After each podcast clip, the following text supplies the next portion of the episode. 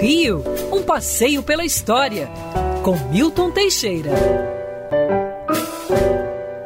Amigo ouvinte, no dia 10 de fevereiro de 1912, falecia o maior herói da República, o Barão do Rio Branco, José Maria da Silva Paranhos, ministro das Relações Exteriores desde 1901. O Barão do Rio Branco defendeu as fronteiras brasileiras ante a cobiça internacional, conquistando para o Brasil um milhão de quilômetros quadrados sem dar um único tiro tudo usando a diplomacia e estudos históricos e submetendo ao arbitramento internacional.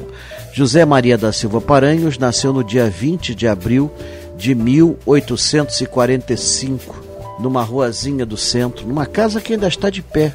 Hoje é a Escola de Teatro Martins Pena.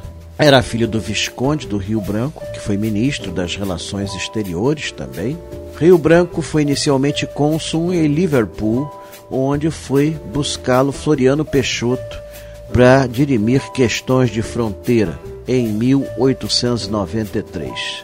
Dali não parou mais e foi sempre um pesquisador incansável de nossas fronteiras, de nossa história, deixando vários livros, alguns deles até hoje importantes para a definição do formato do Brasil. Quando o Barão do Rio Branco faleceu, o governo decretou 10 minutos de silêncio. É, hoje reduzidos para um minuto.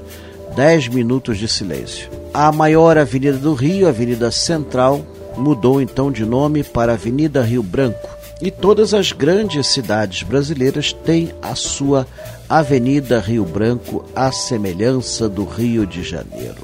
O Barão do Rio Branco era um homem cultíssimo, inteligentíssimo, muito refinado, comprou obras de arte que ornou o Palácio do Itamaraty e que hoje podem ser vistas pela população curiosa, já que ele é um museu. Muitas dessas peças foram levadas para Brasília e ornamentam o Palácio Itamaraty de lá. O Barão do Rio Branco era também gastador, gostava de conforto. Uma vez gastou 10 mil contos de réis para fazer um banheiro no Palácio Itamaraty. Era o preço de uma casa inteira. Tornou-se comum na gíria da época o pessoal falar: Haja dinheiro, senhor barão. Haja dinheiro, senhor barão. Outra coisa que se contava é que, para o teste de diplomatas, ele exigia que o candidato servisse uma xícara de chá.